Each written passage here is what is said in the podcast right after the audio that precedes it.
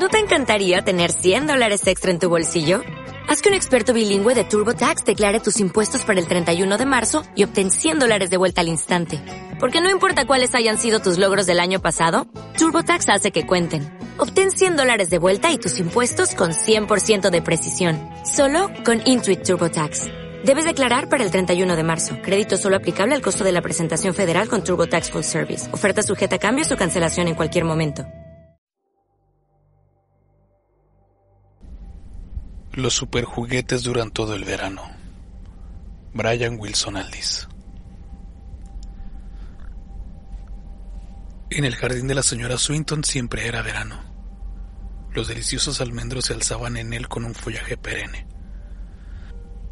Mónica Swinton cortó una rosa de color de azafrán y se la mostró a David. No es preciosa, comentó. David alzó los ojos hacia su madre y sonrió sin responder.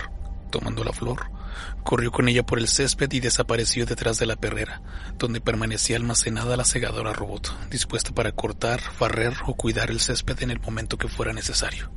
La señora Swinton permaneció inmóvil en su impecable sendero de gravilla de plástico. La mujer había intentado amar al pequeño. Cuando se decidió a seguir a David, le encontró en el patio haciendo flotar la rosa en su pequeña alberca poco profunda. El pequeño absorto con su flor se había metido en el agua sin quitarse las sandalias. David, querido, ¿por qué has de ser siempre tan travieso? Entra en casa enseguida y cámbiate los zapatos y los calcetines. El niño entró a la casa sin protestar, veniendo su cabecita de cabello oscuro a la altura de las caderas de su madre.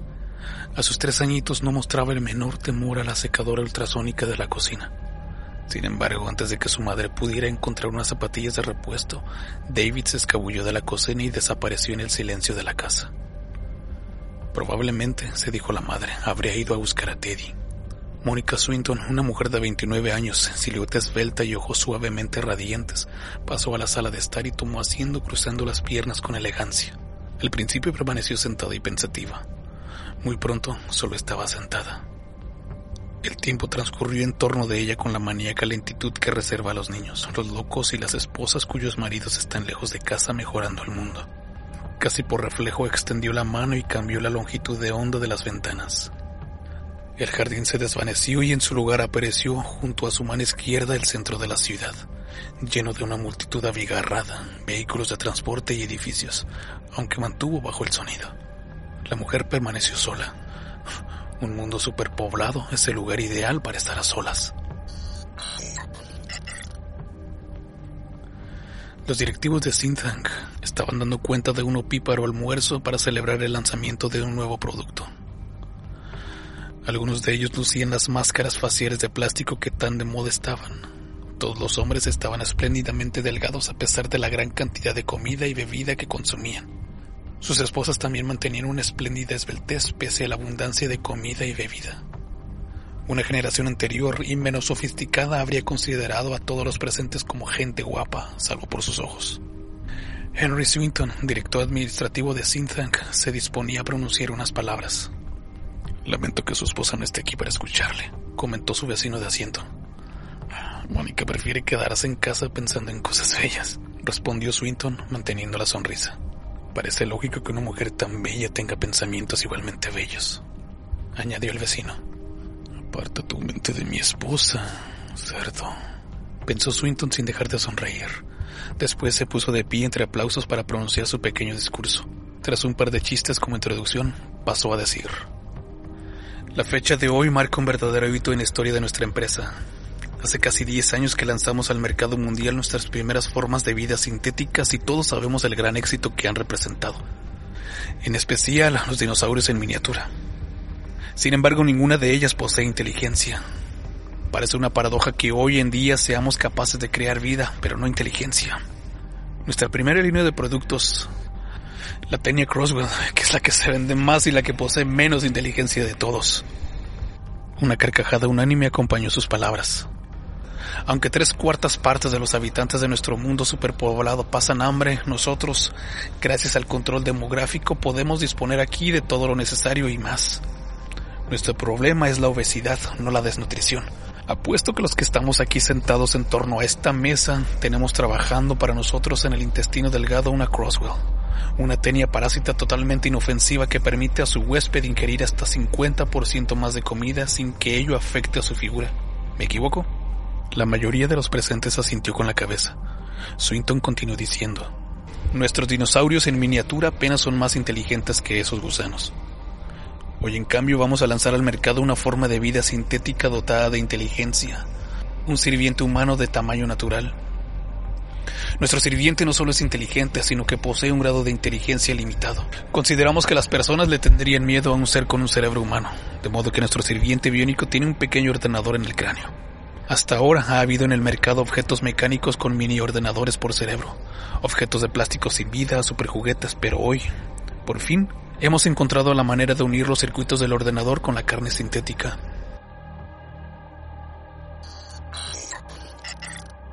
David estaba sentado junto al amplio ventanal de su cuarto, pugnando con un lápiz y un papel. Por último dejó de escribir y se puso a hacer rodar el lápiz por la superficie inclinada de la tapa del pupitre. Teddy, exclamó de pronto. Teddy estaba sobre la cama apoyado en la pared bajo un libro con imágenes en movimiento y un enorme soldado de plástico. El modelo fonológico de la voz de su amo lo activó y Teddy se sentó erguido entre los juguetes. Teddy, no se me ocurre qué poner. El osito saltó de la cama y dio unos pasos rígidos por el cuarto hasta agarrarse de las piernas del pequeño. David lo levantó y lo instaló sobre el pupitre. ¿Qué has escrito hasta ahora? He puesto el pequeño sostuvo en alto la carta y la repasó con una mirada seria y penetrante. He escrito... Querida mamá, espero que te encuentres bien. Te quiero mucho. Se produjo un largo silencio hasta que el osito respondió. Suena muy bien. Ve abajo y dáselo. Otro largo silencio. Hmm, no está bien. Mamá no lo entenderá. En el interior del osito, un pequeño ordenador repasó su programa de posibilidades. ¿Por qué no lo vuelves a escribir con lápices de colores? Al observar que David no respondía, el osito repitió su sugerencia. ¿Por qué no lo vuelves a escribir con lápices de colores? David tenía la vista fija en la ventana. ¿Sabes qué estoy pensando, Teddy? ¿Cómo puede uno distinguir las cosas reales de las que no lo son? El osito barajó sus alternativas. Las cosas reales son buenas. Me pregunto si el tiempo es bueno. No me parece que a mamá le guste demasiado el tiempo. El otro día, hace un montón de días, dijo que el tiempo pasaba por ella. ¿Es real el tiempo, Teddy? Los relojes marcan el paso del tiempo. Los relojes son reales. Mamá tiene relojes, de modo que deben gustarle. Lleva un reloj en la muñeca junto al marcador. David empezó a dibujar un reactor de gran capacidad en el reverso de la carta. Tú y yo somos reales, ¿verdad, Teddy? Los ojos del osito contemplaron al chiquillo sin parpadear. Tú y yo somos reales, David. El osito estaba especializado en proporcionar consuelo.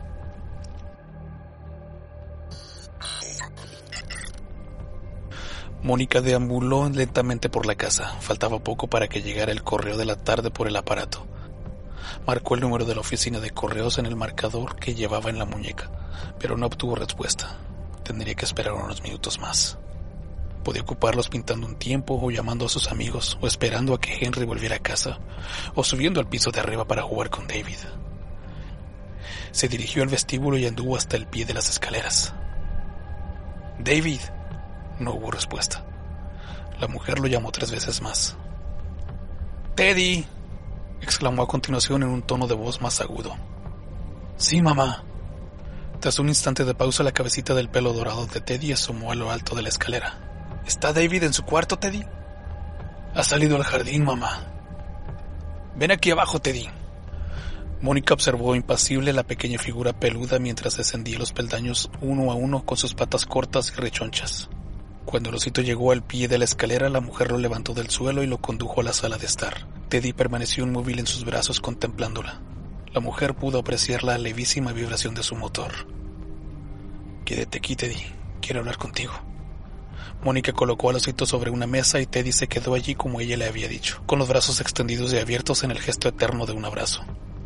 Teddy, ¿te ha dicho David que me dijeras que has salido al jardín? Los circuitos del cerebro del juguete eran demasiado sencillos para saber mantener una mentira. Sí, mamá, respondió finalmente. De modo que me has engañado. Sí, mamá. Deja de llamarme mamá. ¿Por qué intenta evitarme David? No tendrá miedo de mí, ¿verdad? No, David te quiere mucho. ¿Por qué no podemos comunicarnos entonces? David está arriba. La respuesta hizo que Mónica enmudeciera. ¿Por qué perdía el tiempo hablando con aquella máquina? ¿Por qué no subía las escaleras sencillamente y estrechaba a David entre sus brazos y hablaba con él como haría cualquier madre cariñosa con su hijo querido? Escuchó el silencio opresivo que reinaba en la casa. Un silencio que surgía en cada estancia con un matiz diferente. En el piso de arriba algo se estaba moviendo muy quedamente. Era David sin duda, intentando esconderse de ella. Henry Sinton estaba llegando al final de su discurso. Los invitados seguían atentos a sus comentarios. Miembros de la prensa, que llenaban dos paredes de la sala de banquetes, tomaban nota también de sus palabras y le sacaban fotografías de vez en cuando. Nuestros sirvientes eran en muchos aspectos el producto de un ordenador. Sin los ordenadores no habíamos podido profundizar en el estudio de la complicada bioquímica necesaria para conseguir una carne sintética.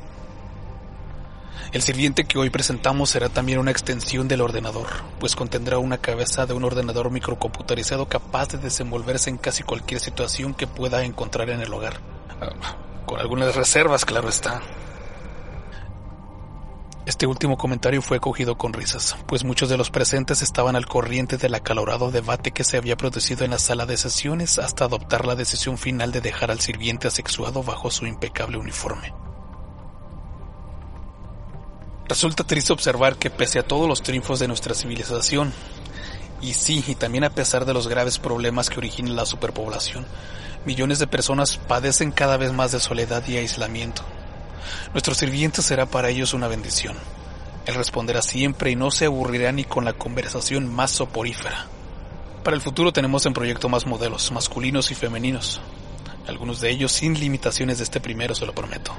De un diseño más avanzado, verdaderos seres bioelectrónicos que no posean sus propios ordenadores, capaces de una programación individual, sino que estén integrados en la red mundial de datos. De este modo cualquiera podrá disfrutar en su propia casa del equivalente a un Einstein. Entonces el aislamiento personal quedará resuelto definitivamente. Swinton volvió a su asiento entre aplausos entusiastas. Incluso el sirviente sintético, sentado a la mesa con un traje nada ostentoso, aplaudió satisfecho. Con su carpeta escolar a rastras, David avanzó pegado a la pared exterior de la casa.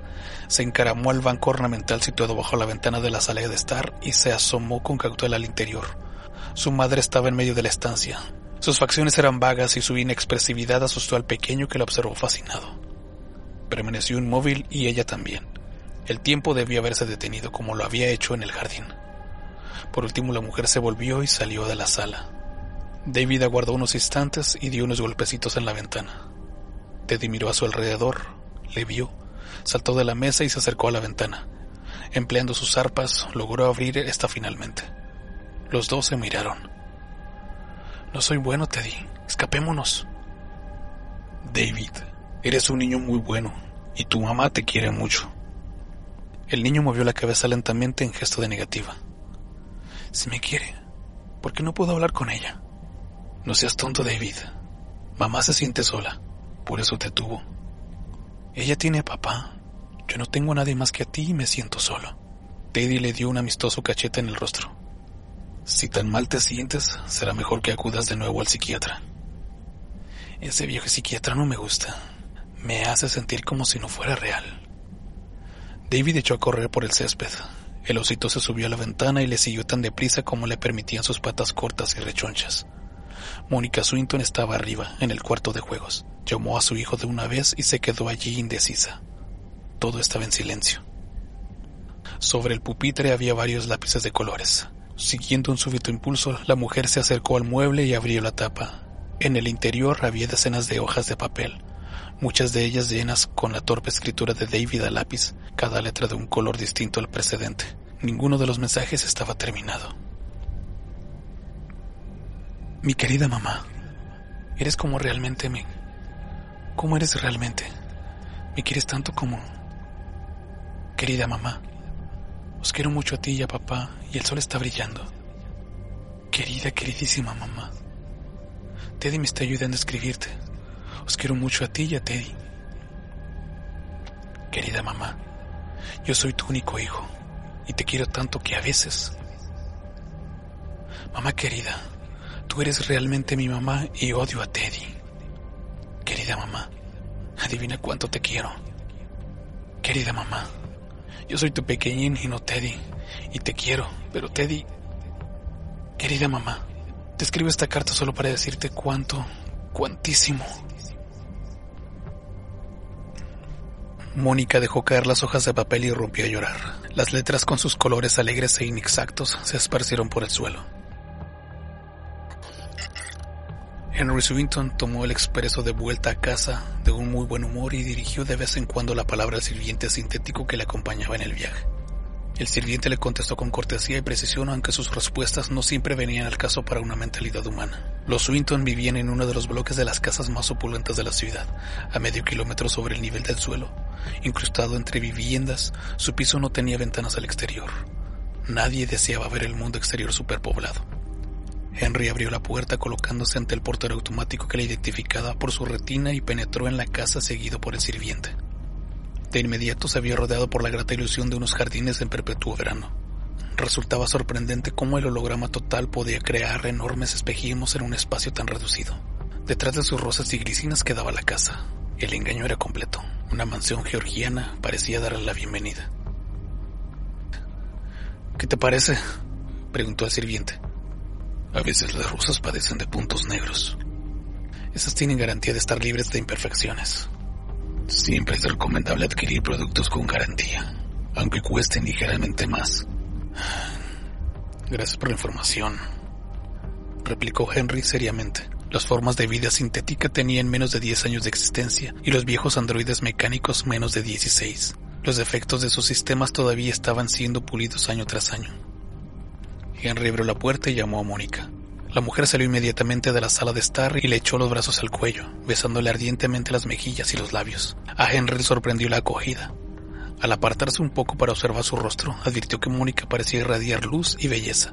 Hacía meses que no la veía tan excitada e instintivamente la abrazó con más fuerza. ¿Qué ha sucedido, querida? Henry, Henry, oh querido, estaba tan desesperada. Pero acabo de marcar el número del correo de la tarde y... y no te lo creerás. Ah, es tan maravilloso. Por el amor de Dios, Mónica, ¿qué es esto tan maravilloso? Henry alcanzó a ver fugazmente el membrete de la copia fotostática aún húmeda al salir de la impresora que la mujer tenía en la mano.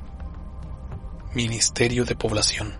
Notó que su rostro palidecía, embargado de pronto por la emoción y la esperanza. Oh, Mónica, no me digas que ha salido nuestro número. Sí, amor mío, sí. Nos ha tocado la lotería de la paternidad esta semana. Ahora podremos concebir un hijo inmediatamente. Henry soltó un grito de alegría y los dos se pusieron a bailar por la sala. La presión demográfica era tal que la reproducción tenía que quedar estrictamente controlada. Para tener un hijo era necesario el permiso gubernamental y la pareja llevaba cuatro años esperando aquel momento. Ahora la pareja expresó su felicidad con unas lágrimas incoherentes.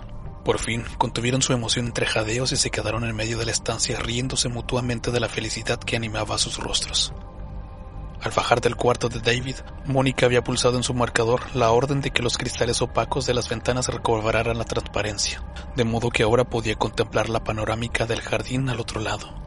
La luz solar artificial bañaba el césped con un fulgor dorado, y David y Teddy aparecían allá afuera, contemplando a la pareja.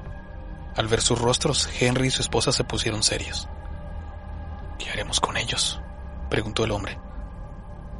Teddy no problema, funciona bien. David presenta algún defecto. Su centro de comunicación verbal todavía presenta problemas. Creo que tendrá que volver a la fábrica. Mm, muy bien. Veremos qué tal está antes de que nazca el niño. Y eso me recuerda que tengo una sorpresa para ti. Una ayuda justo en el momento en que resultará más necesaria. Ven conmigo al vestíbulo y te enseñaré lo que he traído.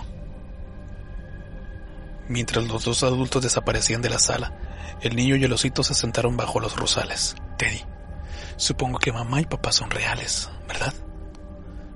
Haces unas preguntas de lo más ridículas, David.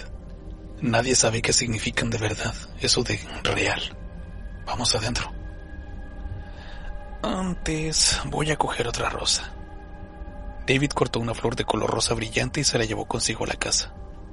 La colocaría en la almohada cuando se acostara. Su belleza y suavidad le recordaban a mamá.